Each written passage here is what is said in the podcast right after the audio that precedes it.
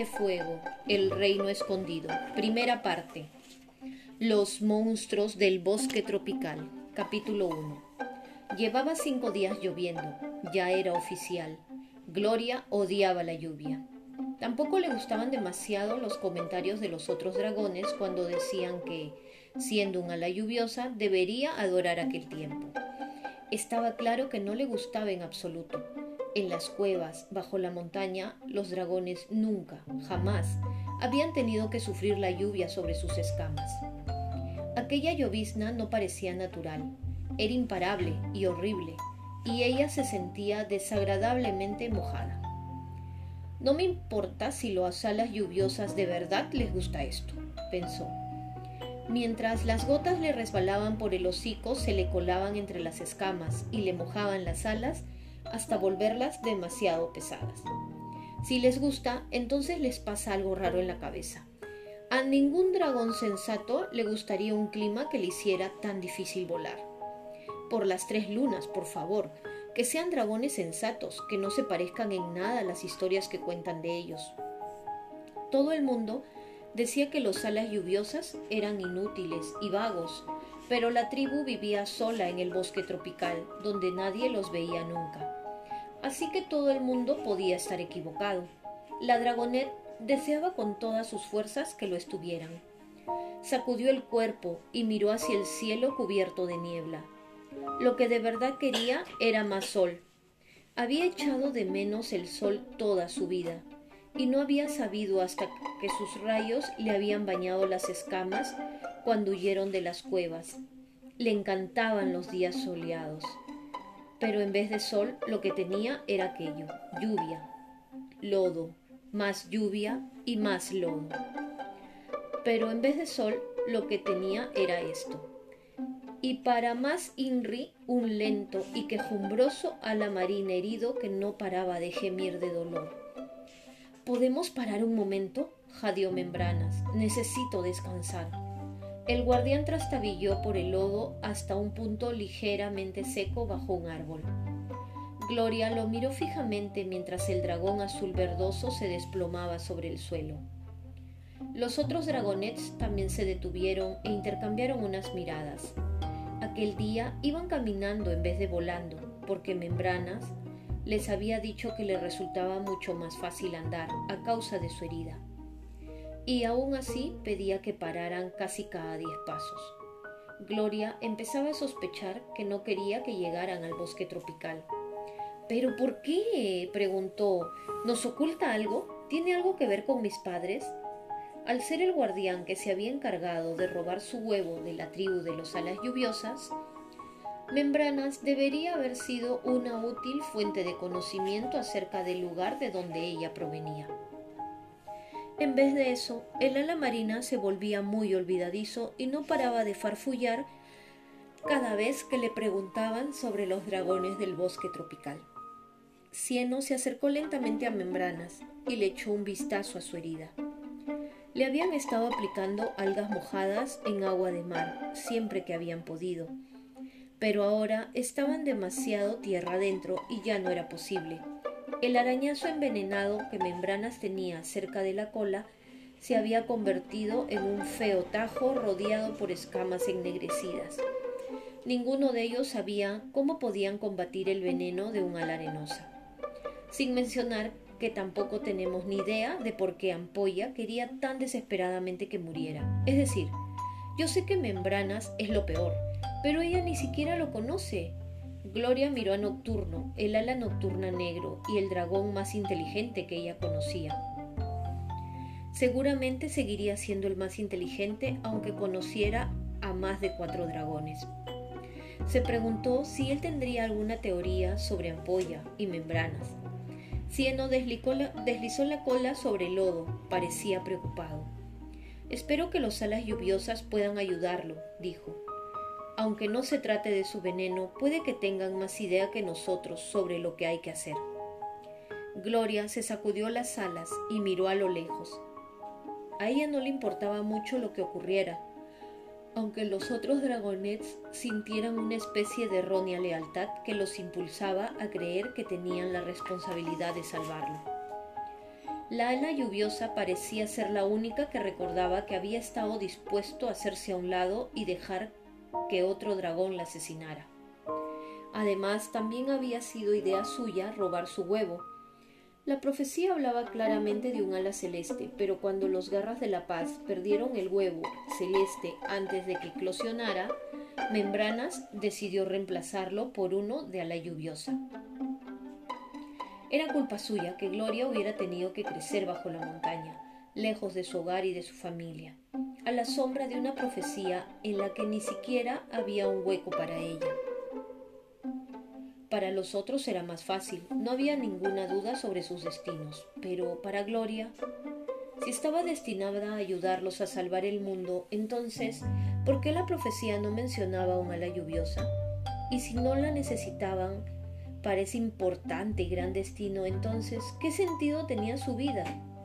Quizá todo había sido un error enorme. Pero cuando se paró a pensarlo, acababa teniendo sueños violentos en los que abría un canal a membranas. Así que lo mejor era no pensarlo. El destino tendría que abrirse paso él mismo.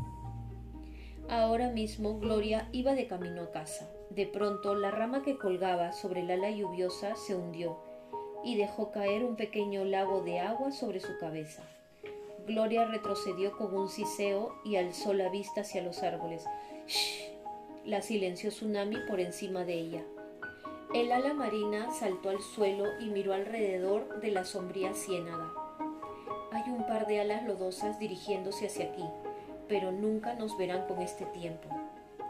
Retazos de la niebla espesa y gris cubrían el suelo lleno de lodo, rodeando los raquíticos árboles como el humo alrededor de los cuernos de un dragón. Era difícil adivinar qué hora era. Miraran donde miraran, el cielo era gris y la lluvia caía sin parar. Gloria estaba de acuerdo con Tsunami. Un dragón apenas distinguiría sus propias alas con aquel tiempo y mucho de menos a otro dragón. Aún así, debemos permanecer ocultos, dijo Nocturno, ansioso.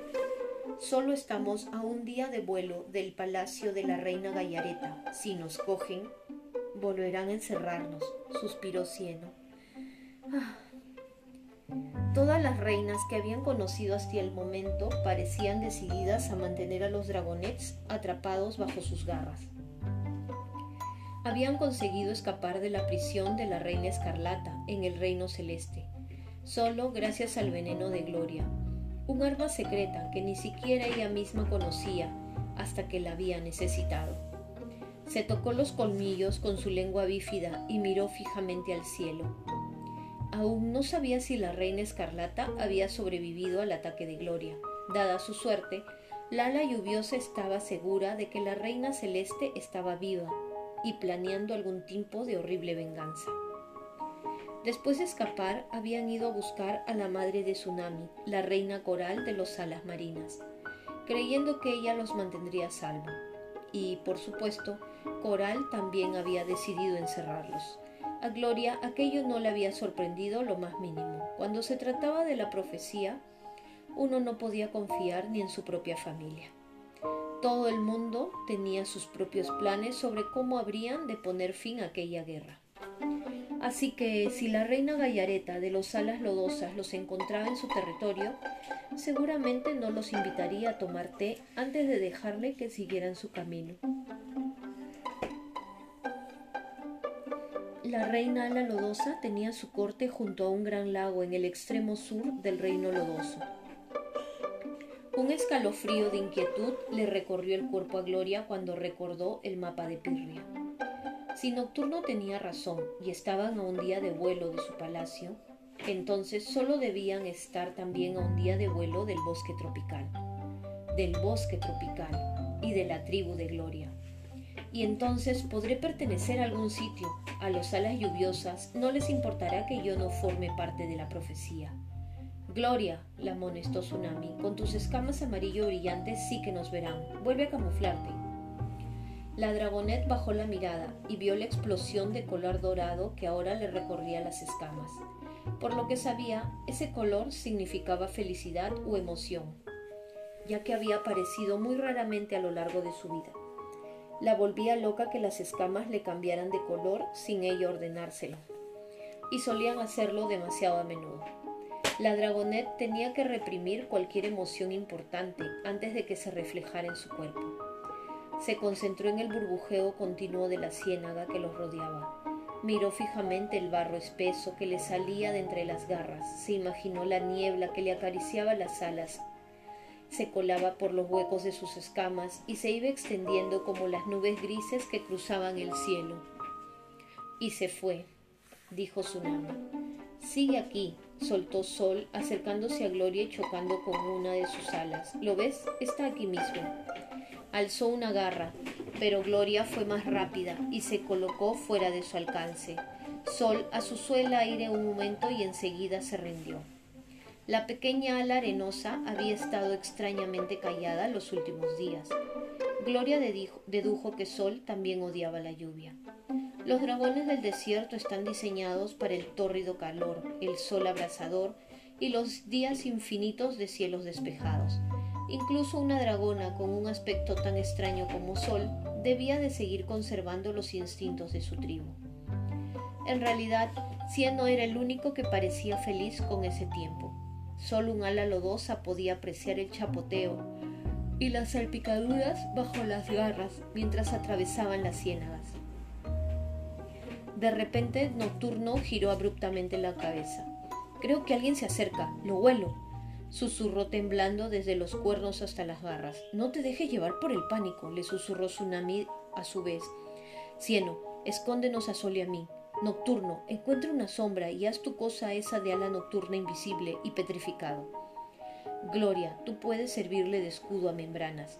No, gracias, contestó la ala lluviosa inmediatamente. No pensaba acercarse de ninguna manera a membranas, y mucho menos para salvarle la vida. Yo esconderé a Sol. A Gloria no le gustaba tocar a otros dragones, pero Sol era mucho mejor que Membranas. Pero, empezó a decir Tsunami dando un pisotón con la garra. Gloria le ignoró, alzó un ala y abrazó a la pequeña dragona, dorada acercándola a ella. Cuando volvió a bajar el ala, Sol había desaparecido bajo el camuflaje marrón grisáceo de Gloria. Caray, exclamó Cieno, eso ha sido muy raro, como si la niebla se hubiera tragado a Sol. El estómago de Cieno rugió tristemente cuando pronunció la palabra tragado. El ala lodosa arrastró los pies avergonzados. Solo, Sol estará bien, le dijo Gloria. Ve a seguir órdenes como un buen dragonet, o puede que Tsunami te ofrezca de comida para las anguilas.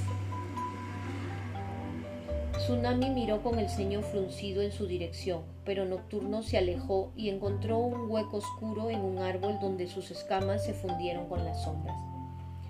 Ahora Gloria también podía oírlo, el retumbar de unas enormes alas, de unas enormes garras marchando por la ciénaga hacia donde ellos se encontraban. El calor que desprendían las escamas de sol en su costado se le antojó incómodo. Membranas no se había movido lo más mínimo mientras hablaban. Seguía tumbado, hecho un ovillo contra las raíces de los árboles, con el hocico descansando sobre la cola. Tenía un aspecto horrible. Cieno arrastró Tsunami hasta colocarla al lado de membranas, extendió sus alas color marrón para taparlos a ambos. No era una solución perfecta. Una cola azul salía por uno de los lados y la punta de un ala azul verdosa por el otro pero en aquella niebla parecía una pequeña montaña de barro. Tendría que bastar. Un paso y otro y otro. No me gusta esta patrulla, rugió una voz profunda. Gloria tuvo que reprimir un respingo. Sorprendida, la voz sonaba solo a dos árboles de distancia. Si me pides mi opinión, estamos demasiado cerca de ese escalofriante bosque tropical. No está encantado, le respondió una segunda voz. Sabes que los únicos que viven ahí son los pájaros y los vagos de los alas lluviosas.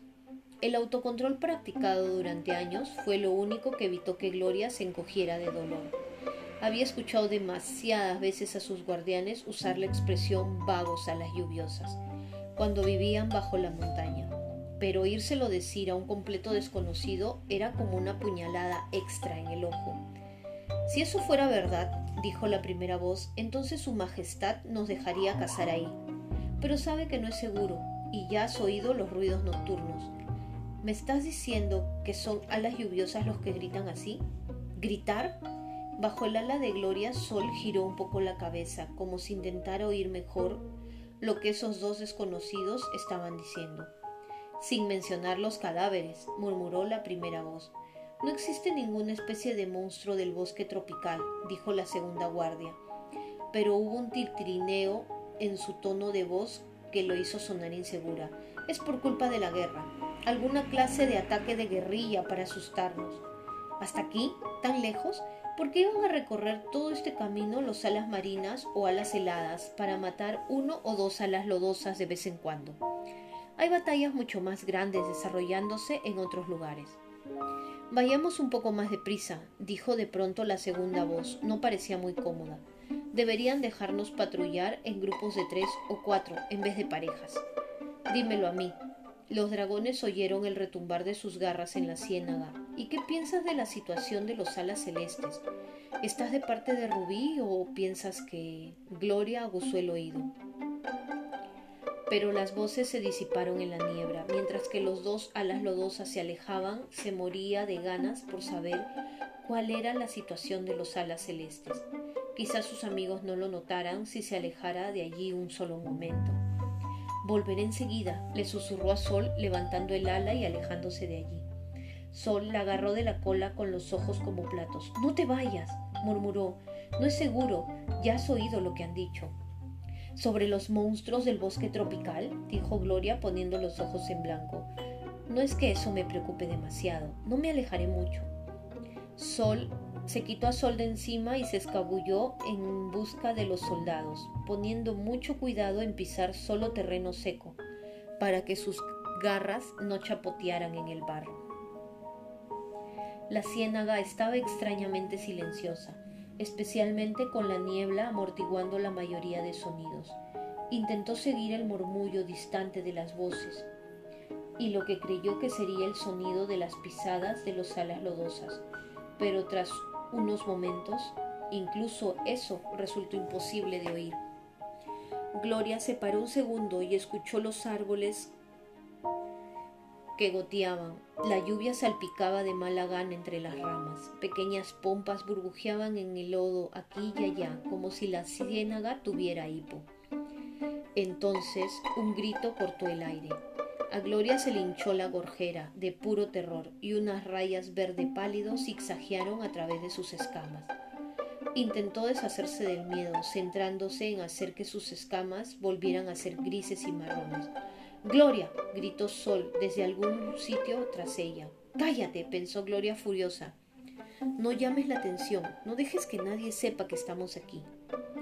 Los otros dragonets debían haber pensado lo mismo y la habían hecho callar, porque Sol no volvió a gritar. A menos que sea uno de ellos el que ha gritado. Pero aquello era imposible. El grito provenía de algún lugar situado delante de ella. Gloria comprobó de nuevo sus escamas para asegurarse que estaba bien escondida y luego echó a correr, moviéndose con rapidez entre los árboles en dirección al lugar del que venía el grito.